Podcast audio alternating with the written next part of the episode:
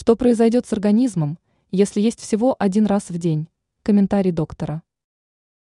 В погоне за тонкой талией многие отказываются от стандартных приемов пищи. В итоге худеющий начинает есть два или даже один раз в день. Как отмечают специалисты, все зависит от индивидуальных особенностей, но все же большинству подходит традиционная система из завтрака, обеда и ужина. При этом надо соблюдать баланс, не переедать и помнить про индивидуальную норму калорий. Об этом рассказала доктору Петеру диетолог Виктория Гончар. Она также объяснила, почему нельзя есть всего раз в день. По словам специалиста, это замедляет обмен веществ. В итоге организм начинает откладывать запасы, что в итоге и приводит к набору килограммов. Редкие приемы пищи могут вызывать резкие колебания уровня глюкозы в крови, провоцировать переедание в будущем.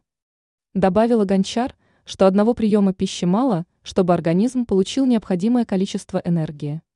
Ранее тренер рассказывал, что нужно делать, чтобы убрать жир на животе.